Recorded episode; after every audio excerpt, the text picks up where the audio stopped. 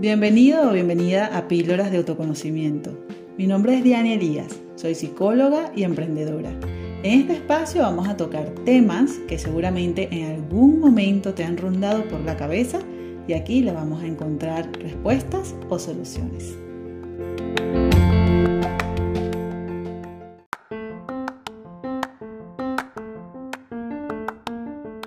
Según Eurofound, que es la Fundación Europea para la Mejora de las Condiciones de Vida y Trabajo, uno de cada cinco empleados de Europa sufre burnt out, ese estado de agotamiento y desgaste físico, mental y emocional ocasionado por el trabajo. Dicho de otra manera, la falta de bienestar emocional. ¿Y qué es realmente el bienestar emocional? Según la OMS, es un estado de ánimo donde la persona conoce y acepta sus propias aptitudes, afronta presiones normales de vida, siendo resolutivo y productivo. Ojo, que esto no significa estar feliz y tranquilo al 100%, sino ser capaz de lidiar con las situaciones que se nos presenten. En otras palabras, autoconocimiento y gestión emocional. Esto incluye el área profesional. ¿Sabías que pasamos alrededor de un 30% de nuestra vida trabajando? Por eso esta área es una de las que determinan el bienestar emocional. Y lamentablemente, según diversos estudios, el 40% de los problemas emocionales se originan en nuestro entorno laboral. Paradójico, ¿no crees? Que un área que forma parte de nuestras vidas suele afectarnos tanto.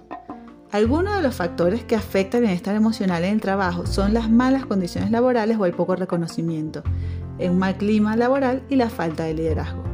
Y si bien las empresas o sitios de trabajo tienen su parte de responsabilidad en ello, la verdad es que cada uno de nosotros tenemos la mayor parte y por eso quiero darte cuatro tips para mejorar y mantener tu bienestar emocional.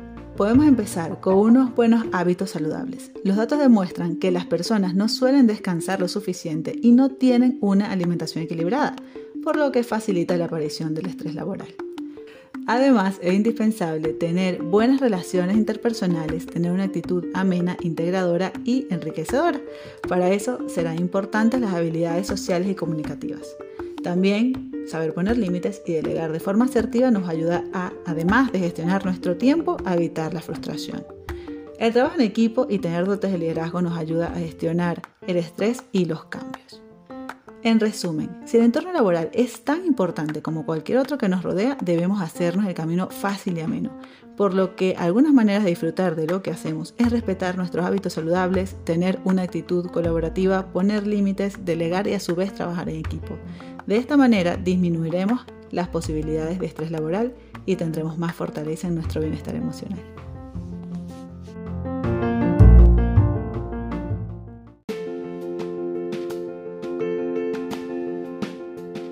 Gracias por dedicar tu tiempo a escuchar este podcast. Espero que lo hayas disfrutado y que te haya sido de gran ayuda. Recuerda que podrás compartirlo con quien creas que pueda necesitarlo. En la descripción te voy a dejar mis datos de contacto. Hasta una próxima píldora de autoconocimiento.